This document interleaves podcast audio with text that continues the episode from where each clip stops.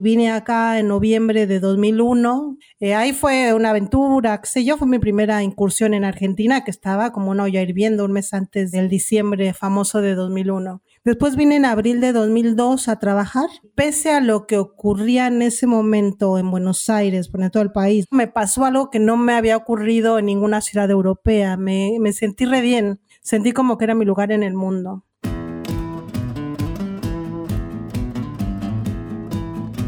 El pasaje es el inicio y es el viaje. Es el tránsito. Es cambio. Es dejar algo atrás para construir otro futuro. Mi nombre es Kevin Johansen y esto es El Pasaje. Historias de migraciones y transformaciones. Un podcast presentado por la OIM Argentina. Te damos la bienvenida.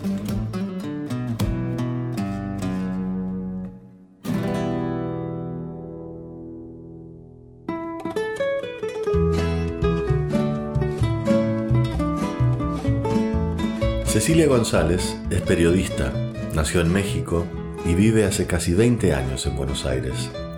Durante 15 años fue corresponsal para la Agencia Nacional de Noticias de México, contando para su país el día a día de la vida social, económica y política de Argentina. Se declara una fanática de Buenos Aires y a pesar de que su historia está llena de altibajos, continúa enamorada de esta ciudad como el primer día. Mi vida en México era similar en términos profesionales porque trabajaba en un diario que se llama el Diario Reforma. Yo había trabajado ahí ya hacía varios años. Eh, pero tuve un lapso, una beca, que me fui a España y había vuelto en el año 2000. Así que estuve solo 2000, 2001 y poquito 2002 antes de venirme para acá. Así que vivía allá con una amiga, en ese tiempo me mudé sola, me compré un departamento, pero básicamente lo más importante que hacía era trabajar en el diario sin horario. Allá en México no cumplimos horas, no tenemos este contratos como tienen luego acá que me encanta, que respeten horarios. Así que eso, trabajaba.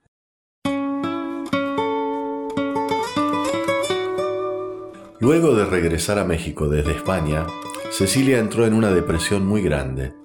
Simplemente no se hallaba en su ciudad. Fue entonces cuando a través de un club de fans de Julio Cortázar conoció a un argentino y decidió venir a visitarlo a Buenos Aires. Fue su primer viaje a esta ciudad, a fines del 2001. Le gustó tanto Buenos Aires que volvió en 2002 y más tarde ese año decidió renunciar a su trabajo en México e instalarse acá, en medio de una de las crisis sociales y políticas más fuertes de nuestra historia reciente. Gracias a la devaluación argentina, con mis ahorros calculé que me podía quedar aquí unos tres meses de vacaciones, porque obviamente no iba a buscar trabajo porque era un país totalmente devastado y en crisis. Y pues así, así fue como me vine, ese fue mi plan maestro, venir tres meses para acá. Pero ya estando acá, bueno, pasaron un montón de cosas buenas, por suerte, y una de ellas fue que, la Agencia Nacional de Noticias de México me ofreció ser su corresponsal, y por eso ya llevo acá 18 años casi. Cuando me ofrecieron el trabajo, primero obviamente me alegré, después me asusté porque eh, yo tenía idealizado el trabajo de los corresponsales extranjeros, para mí era como la élite del periodismo, ¿no? Pero dije, bueno, total, ya estoy acá, ¿no? Veo total es hacer periodismo. Yo no tenía ni siquiera computadora, pero en esa época en, Buenos Aires funcionaban mucho los ciber de chinos que tenían abierta 24 horas. Eh, entonces yo trabajaba ahí desde las 6 de la mañana, por ejemplo. Me costó mucho entender, sí, por supuesto, y sobre todo entender para explicar, porque, por ejemplo, en México no hay balotage entonces eso parece muy sencillo, pero no es sencillo ni entenderlo y luego, insisto, explicarlo, porque yo tenía que explicárselo al público mexicano.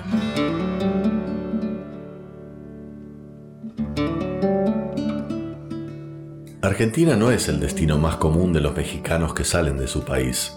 De acuerdo a estadísticas nacionales, para 2018 residían aquí un poco más de 10.000 mexicanos.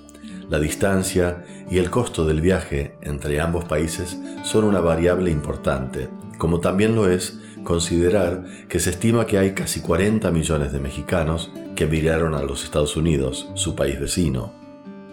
La abogada de derechos humanos mexicana María Andrea Cuellar, residente en Argentina, explica que la mayoría de los y las migrantes que arriban de su país vienen ya con un trabajo o un proyecto para estudiar. Hay una gran migración para hacer estudios de, posgrado y otra, otra ola, digamos, de, personas que vienen a Argentina como profesionales a, trabajar. En este sentido, por caracterizar, digamos, de alguna manera eh, la población que reside en Argentina y es población eh, que pertenece a un sector económico, socioeconómico medio, medio alto. Son personas que cuando llegan acá eh, llegan directamente a pues una estructura de una universidad, un trabajo, una empresa, entonces, bueno, eso ciertamente diferencia las condiciones de migración para una persona. La inmersión de Cecilia, además de ser un desafío, le permitió ahondar en una de sus grandes pasiones, los derechos humanos y las luchas de los movimientos sociales. Desde que llegué eh, empecé a cubrir y para mí era muy importante eh, el tema de derechos humanos eh, con respecto a, los organismos que en México eran míticos, era hablar en México de las abuelas o de las madres de Plaza de Mayo, era como wow, ¿no? Qué emoción. Para algunos sectores de la sociedad, obvio, nunca es total, ¿no? Ni generalizado, pero para mí sí. Y los movimientos de mujeres también. O sea, en mi caso, desde antes de venir ya tenía una preocupación y un determinado compromiso con esas, ese tipo de coberturas. Yo había cubierto también al Ejército Zapatista de Liberación Nacional. Todo eso me había marcado mucho, el tema de las luchas sociales. Y bueno, y acá si uno quiere aprender, muy pocos lugares mejores que Argentina, la verdad. Y además siempre traté de hacerlo todo de manera muy intuitiva. Ahora soy mucho más consciente, pero creo que me ayudó, me ayudaron dos factores. Uno que siempre lo hice con muchísimo respeto, porque yo veía corresponsales que venían de otros países y a la semana ya querían explicarte cómo era el país, cosa que es imposible, o juzgarlo, ¿no? Yo me he negado siempre a ese, a tener esa mirada de juicio sobre Argentina. Tengo críticas sobre determinadas políticas, sobre, determinados personajes, pero no sobre Argentina, eso jamás lo haría por respeto a este país. Y además también siempre con mucho cariño, porque ese es el otro factor. Yo estoy sumamente agradecida con este país y esta sociedad por cómo me recibió y por cómo puedo vivir aquí de la manera en la que puedo vivir, que es rodeada de generosidad y afecto, y aprendiendo, insisto, mucho de sus luchas sociales. Entonces creo que esa combinación también me ayudó porque mi personalidad no es provocativa ni peleonera. Eh, entonces eso a la larga también se refleja en las discusiones que hay en mis redes sociales, porque es muy raro que caiga alguien, un troll, por ejemplo, porque no va a tener espacio para la discusión. Con mucha determinación, Cecilia se convirtió en una corresponsal excepcional. Sus primeros años fueron de aprendizaje, tomó cursos de posgrado de Historia y Economía Argentina para entender mejor la coyuntura nacional pero hace unos años, ya asentada y haciendo una vida de porteña, comenzó a publicar en su muro de Facebook algunos textos sobre temas de Argentina que empezaron a llamar la atención a los mismos argentinos. Crónicas breves sobre temas políticos, caracterizaciones de personajes públicos, reivindicaciones de las luchas de derechos humanos. Fue así como empezó a contarle sobre Argentina también a la gente de este país. La escritura en las agencias de noticias es muy esquemática y la del México todavía más. Entonces, eh, generalmente eran declaraciones o hechos o crónicas, pero no desarrolladas. Yo me quedaba ya con ganas de escribir de otra manera, ¿no? Entonces, mm, obviamente me meto a Facebook, empiezo a las redes sociales eso, para contar lo que no podía contar en mis crónicas para la agencia. En México decimos para soltar la pluma. bueno, a partir de esos posts empecé a tener una repercusión que yo no esperaba, ni había sido nunca el plan. Y me gustó mucho porque empecé a tener muy, eh, retroalimentación, ahora sí con el público argentino. Y eso fue muy interesante porque eso enriqueció a la vez mi trabajo, porque veo debates, conocer los puntos de vista de acá, em, aprender, saber qué están pensando, susceptibilidades también, cuestiones incluso culturales. Para pasar a eso tuvieron que transcurrir algunos años porque los primeros fueron de netamente aprendizaje. En 2016, Cecilia pudo entrevistar a Mauricio Macri, quien todavía era presidente, en ocasión de una visita del entonces presidente de México, Enrique Peña Nieto. En aquella entrevista recorrió puntos de la relación bilateral y también de la gestión de su gobierno, pero una pregunta en particular quedó en la memoria de muchos argentinos. Dos años antes de que el tema se volviera central para la agenda pública, Cecilia le preguntó al presidente por su postura sobre la legalización del aborto y ante sus constantes evasivas, Cecilia insistió. El expresidente dijo en ese momento que no estaba de acuerdo con la legalización del aborto en Argentina. En 2018 abrió el debate en el Congreso y la ley se aprobó en la Cámara Baja, pero no consiguió la cantidad de votos necesaria en el Senado. Fiel a su compromiso con los movimientos sociales del país y en particular con el feminismo, Cecilia estuvo en las calles para reportar esos meses históricos de lucha feminista.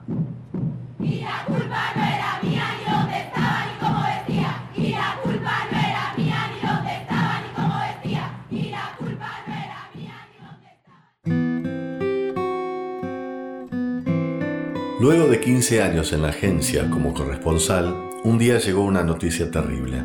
Echarían a todos los corresponsales internacionales. Cecilia se quedó sin el trabajo que había realizado desde Argentina por 15 años. Fue entonces cuando se hizo una pregunta. ¿Me quedo o me voy? Yo lo que tenía era como esa molestia de me quedé sin trabajo y mi opción es volver a México porque tengo un departamento allá y porque me ofrecen amigos trabajo allá pero es una decisión mía o es una o me está empujando la situación. Me, me molestaba mucho no decidirlo yo, genuinamente. Y fue a partir, y además pues, estuve varios meses desempleada, terminé un libro, publiqué un libro, ya luego presenté otro en, en Italia, me fui para allá de vacaciones a Europa y a presentar ese libro, aprovechando la presentación de, este, de un libro. Y ya ahí me, lo que pensé fue, eso era mayo, junio, y dije, bueno, voy a regresar a Argentina, me voy a dar de, porque estaba yo haciendo trabajos de freelance. Decidí que iba a dejar que pasara un festival de no ficción que yo organizo con otras amigas, que ya lo teníamos programado para noviembre, y que si pasando el festival no me salía nada interesante acá, pues ya me regresaba. Pero ya iba a ser más una decisión mía que irme así rápido solamente porque no tenía trabajo, ¿no? Y lo que ocurrió es que regresé de, Europa y me hablaron de Rusia Today para que colaborara con ellos en su página web. Fue re bueno porque ya con eso está, sigo siendo corresponsal. Soy como un ejemplo de la globalización porque soy una periodista mexicana que vive en Argentina y escribe en un portal ruso para el público de América Latina o el público hispanohablante en realidad. Fue como todo un combo. Cecilia por ahora se queda. Es que como dice, todo lo bueno de Buenos Aires le parece demasiado bueno. Y aquello que no está aquí, ella lo construye desde su casa de San Telmo para compartirlo con sus amigos. Pasa que lo que he hecho sin querer queriendo, porque insisto, nada de lo que me ha pasado en Argentina ha sido planeado, no hubo nunca una estrategia de vida. Pero también lo que me fue pasando es que, por ejemplo, todos mis amigos comen la comida que yo preparo, sea o no sea picante que eso es algo que siempre hay como un prejuicio hacia los sabores mexicanos intensos, qué sé yo. A mis amigos y amigas también les gusta venir el Día de Muertos, que yo monto una ofrenda para mis muertitos, que eso también al principio resulta chocante, ¿no? Ahora ya menos desde que fue la película Coco, eso ayudó a que internacionalmente ya se vea como eso como más natural. Entonces yo las actividades culturales de mi país que me gustan y que siempre abrazo, yo me las traje las hago aquí, las comparto, las enseño. Y mis amigos y mis amigas también se han sumado a, todo eso. No siento tanto las distancias este, culturales, más bien han sido siempre súper abiertos a mis locuras, que luego les digo, es como un intercambio permanente. De riquezas, porque es muy bonito, la verdad, esto de compartir eh, desde historias o presumir las pirámides de Teotihuacán cuando voy allá con amigos de acá. Yo hablo y me escucho y es que yo sigo enamorada de Buenos Aires y de vivir acá. Así que no, no le veo mayor problema eso de compartir cuestiones eh, culturales, gastronómicas o de vida cotidiana. Lo que más me gusta es la disposición a la parranda que tienen en esta ciudad. Amo. Cuando voy a México eso lo sufro porque mis amigos o amigas, eh, la mayoría, ya si estás en tu casa no cenas, eh, tomas algo ya, pero no es que en tu casa no, no, no se cena como acá y no se sale tanto tampoco como acá. A mí eh, me encanta que ustedes celebran el día de su cumpleaños exacto, no importa si es domingo, lunes o martes, es el día del cumpleaños. Eh, sí, me encanta el espíritu parrandero de, de, Buenos Aires. Me encanta saber que cualquier día a las 6, 7, 8, 9 de la noche le puedo hablar a cualquier amigo y decirle, hoy me voy a cenar a tu casa o yo invitarlos. Eso, esa parte para mí es la más bonita, la socialización. En cuestiones de seguridad es incomparable. Hace rato que hablaba de lo que me gustaba de Argentina y que hablaba de la socialización, de la disposición para la parranda, también obvio es una ciudad caminable. A mí me encanta caminar y la Ciudad de México no es tan para caminar, salvo determinados barrios en determinadas horas y determinados perímetros. Aquí en Buenos Aires es una ciudad para caminarla de punta a punta. Bueno, quizá no tanto, estoy exagerando. Muchas mujeres que viven en Buenos Aires podrían sorprenderse con lo que dice Cecilia acerca de las calles de la ciudad siendo seguras para ellas. Pero en México, la violencia de género en los espacios públicos todavía es atroz. María Andrea Cuellar explica que este es un problema que afecta muchas dimensiones de la vida social. México todavía es una sociedad en la cual pues el sistema patriarcal está imperante en todas las estructuras sociales, en, incluso en los espacios bueno, laborales, en el cual eh, el modelo de familia patriarcal todavía está muy arraigado. Todo eso hace que la violencia contra las mujeres en todos sus tipos, o sea, material, patrimonial, física, psicológica, simbólica, sea mucho más fuerte que en Argentina. Las grandes transformaciones que se han visto los últimos años como resultado de, años de lucha del movimiento feminista acá en Argentina, es algo que todavía no, no se ve en México. Ser feminista todavía es una palabra que no es bien vista, no es aceptada, no existe todavía esa masividad que se dio acá en Argentina, que llegó a los sindicatos, que llegó a todas las organizaciones, que llegó a las familias a través incluso de la televisión, de los medios de comunicación hegemónicos. La violencia social y urbana no hay ni punto de comparación. Yo en México yo no me pongo un escote en la calle ni loca, o sea, no, pero va más allá de mi militancia feminista, es mi por, por mi supervivencia. Y adoro, qué bueno que estén los vagones del metro. Qué horror que tengan que existir, pero qué bueno que existan. Es abrumador, abrumadora la violencia machista en las calles. Contra eso no me voy a poner a, discutir mientras voy a casa de mi familia, ¿no? Por ejemplo, la militancia es diferente, eh, sin ceder banderas, obvio cuando vengo acá es una diferencia absoluta con respecto a la seguridad que siento.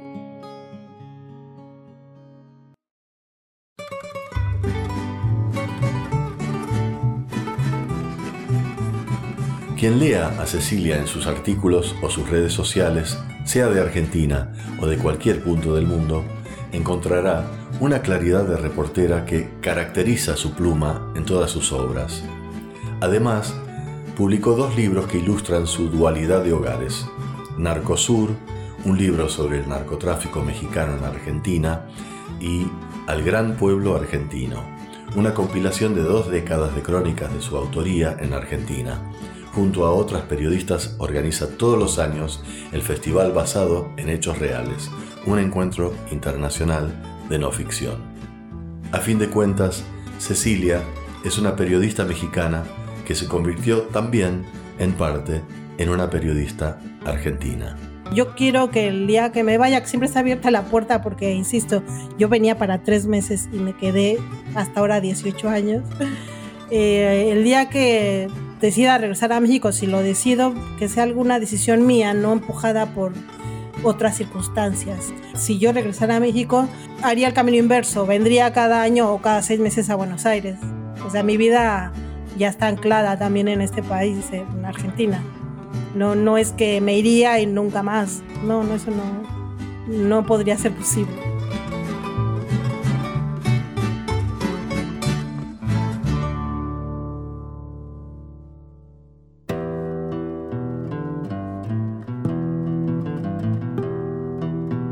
Pasaje es un podcast original de la Organización Internacional para las Migraciones, producido en colaboración con Posta. Este episodio fue escrito y producido por Paloma Navarro y Lucía Cholaquian. En la edición, Leo Fernández. La música de apertura y cierre es de Rodrigo y Gabriela. Escucha todos los episodios del pasaje en Spotify, Apple Podcasts, Google Podcasts y todas las apps de podcasts. Mi nombre es Kevin Johansen. Hasta la próxima.